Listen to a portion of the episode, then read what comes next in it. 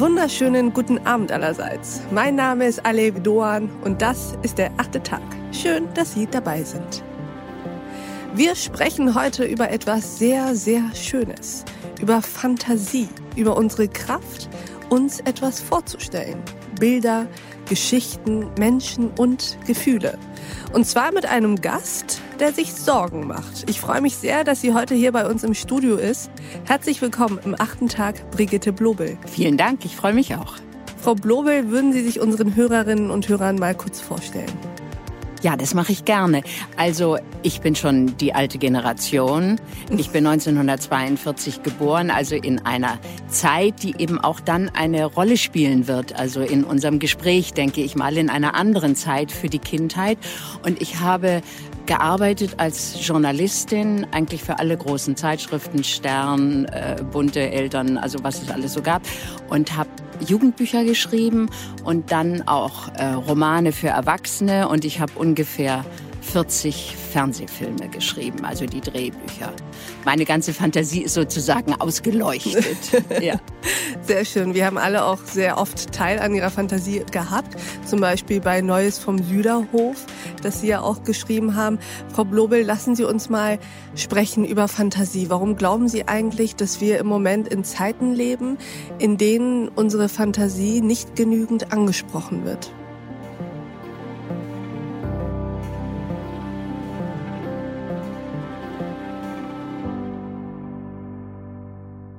Also ich sage mal so, als ich klein war, wünschte ich mir einen Teddybär und ich wünschte mir den wahnsinnig dringend und habe jedes Weihnachten darauf gewartet, dass also dieser Teddybär nun unter dem Baum liegt und erst im fünften Jahr ist das passiert.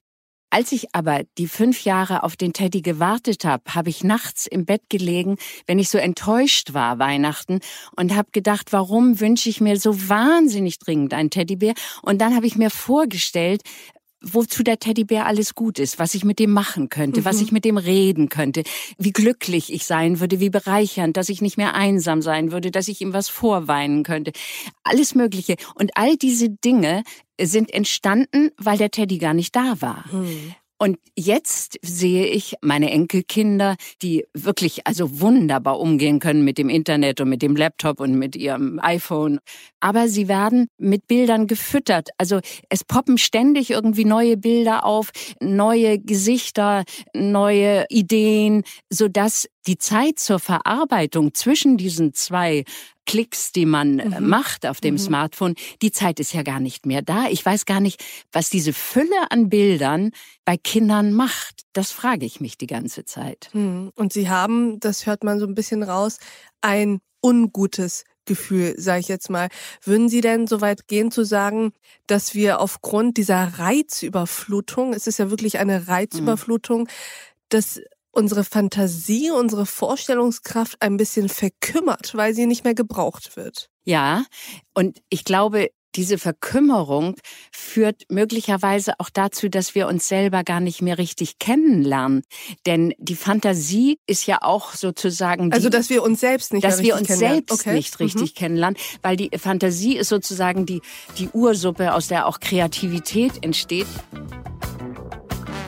Und ich habe noch weiter mit Brigitte Blobel gesprochen. Zum Beispiel darüber, wie sie in ihrer Kindheit die Märchenerzählerin Scheherazade als Vorbild genommen hat. Meine Mutter hatte zwei Fellhandschuhe und diese Fellhandschuhe habe ich also auf den Boden gelegt und habe mich davor gesetzt. Und jeder Fellhandschuh war ein Schaf und da habe ich zu den Schafen gesagt, also hört mal zu, ich bin der Wolf und ich fresse euch gleich. Es sei denn, ihr erzählt mir eine gute Geschichte.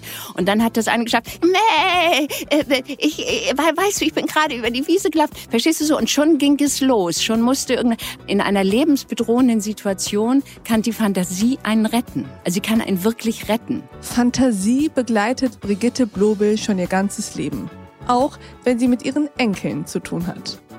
Als sie klein waren, habe ich immer gesagt, äh, wenn sie kamen und sagen, hey, hallo Omi, dann habe ich gesagt, du musst ganz leise mit mir sprechen heute, weil ich habe ein kleines Tier im Ohr und das zittert immer so, wenn du laut sprichst. Also, und dann habe ich gesagt, stimmt doch gar nicht, du lügst doch schon wieder, du erzählst und schon wieder eine Geschichte. Und dann sage ich, nein, wirklich. Also ich habe immer sofort angefangen zu spielen.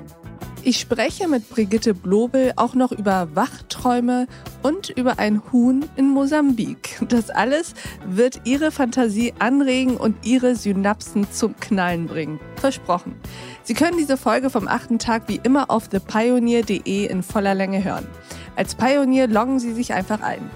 Als noch nicht Pionier wäre das doch jetzt eine gute Gelegenheit, bei uns an Bord zu kommen. Denn Pioneers haben vollen Zugang zu all unseren Podcasts, Newslettern und Artikeln und unterstützen damit unseren unabhängigen und werbefreien Qualitätsjournalismus. Ich würde mich sehr freuen, wenn Sie jetzt Pionier werden und wünsche Ihnen noch einen schönen Abend. Ihre Alev Doan.